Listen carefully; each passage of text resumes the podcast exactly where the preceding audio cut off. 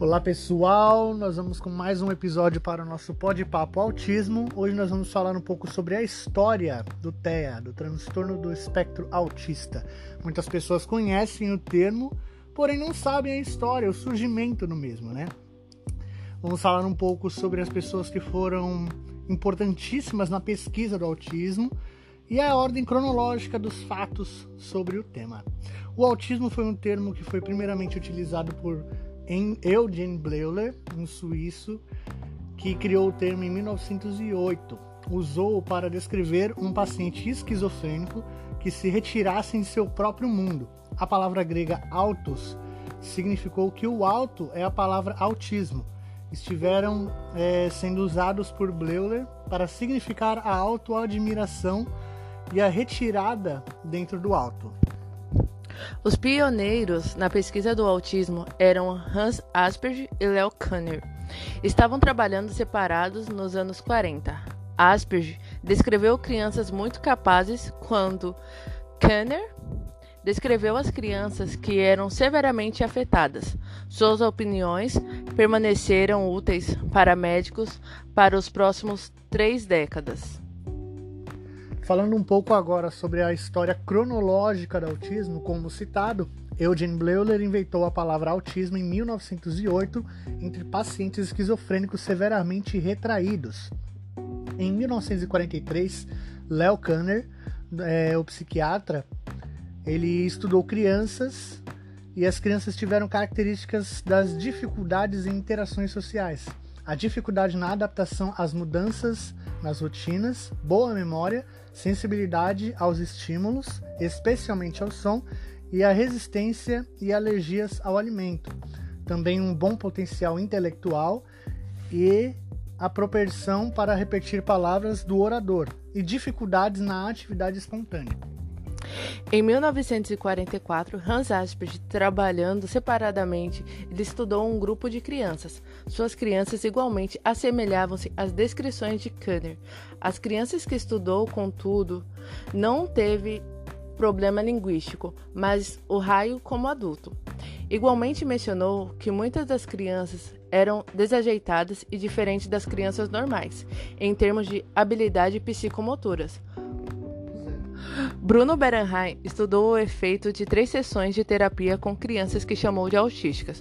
Reivindicou que o problema nas crianças era devido à frio, frialdade de suas matrizes. Separou as crianças de seus pais. Kanner e Berenheim ambos trabalharam para a factura da hipótese que mostrou que as crianças autísticas tiveram matrizes frígidas. Rimland Bernardi era um psicólogo e um pai de uma criança com autismo. Ele discordou de Berenheim ao dizer que a causa do autismo de seu filho era devido à sua ou às habilidades de parentesco de sua esposa. Em 1974, Rimland Bernardi publicou o livro Autismo Infantil: A Síndrome e suas implicações para uma teoria neural do comportamento. Era em 1980 que o trabalho de Asperger foi traduzido ao inglês publicado e entrava o conhecimento.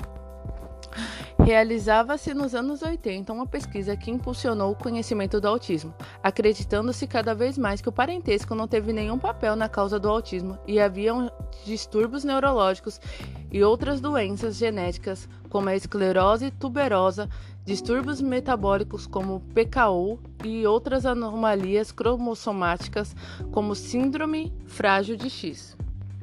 A Asa de Lorna, junto com Christopher Gilbert, em BNK, a Clínica Neuropsiquiátrica das Crianças na Suécia nos anos 80, encontrou a tríade da asa do contato mútuo perturbado, de uma comunicação mútua perturbada e uma imaginação limitada. Nos anos 90, adicionaram um outro fator que criou um quadro. O fator era a capacidade limitada do planejamento. Ivar Lovas estudou e prometeu a análise comportável e o tratamento das crianças com autismo. Lovas conseguiu sucesso limitado no início com a sua análise experimental do comportamento.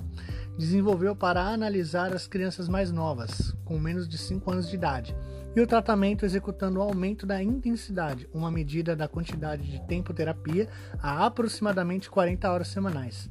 Lovas escreveu O Ensino de Crianças Desenvolvente Deficientes o seu livro em 1981. Em 2002, Lovas escreveu Ensinando indivíduos com atrasos desenvolventes, técnicas básicas de intervenção. Bom, e estas foram as informações que a gente conseguiu. A gente tirou de um documento da doutora Anânia Mandal. Ela é uma médica que se especializou em farmacologia clínica após o seu bacharelado.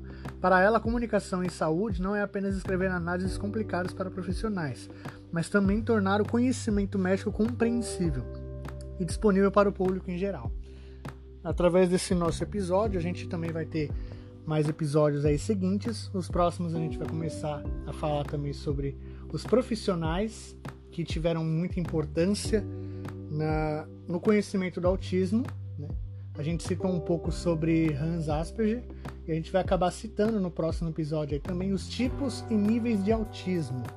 Espero que vocês tenham gostado desse episódio. Compartilhem com os seus amigos e até a próxima. Tchau, tchau.